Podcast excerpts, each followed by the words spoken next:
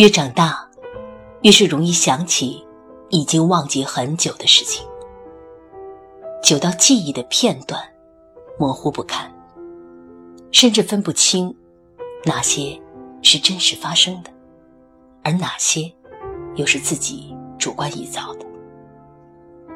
但是也不必深究，毕竟故事的主角也已经随着时间远去了。我们曾因为年轻而肆无忌惮的许下了很多关于一生的约定，是少年的幼稚，更是幼稚的勇气。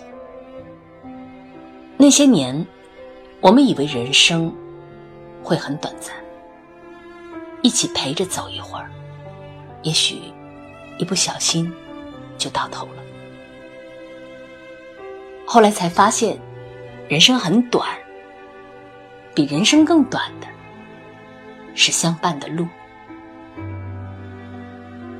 有人是突然松开了我们的手，有人走着走着就沉默了。过了很久，我们再回头看，身后早已空荡荡一片。该觉得悲伤吗？可是曾经的幸福。怎么会轻易被一声再见归零？比起毫无意义的遵守永远的誓言，不如各自去实现自己的人生价值。龙应台说：“亲情是一个渐行渐远的背影，是你目送他，告诉自己不要追。”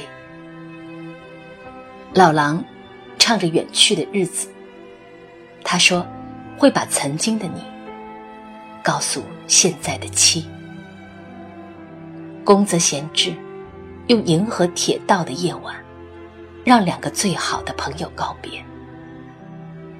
原来人世间，无论亲情、爱情、友情，都不能长久。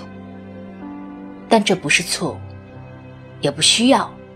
对情感有所批判，上天定义真正的情谊，不是一次就给足一辈子，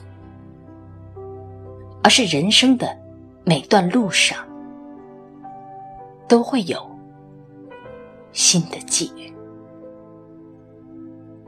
这样的安排，让我们不必彼此。捆绑一生，也不会独自前行，如此甚好。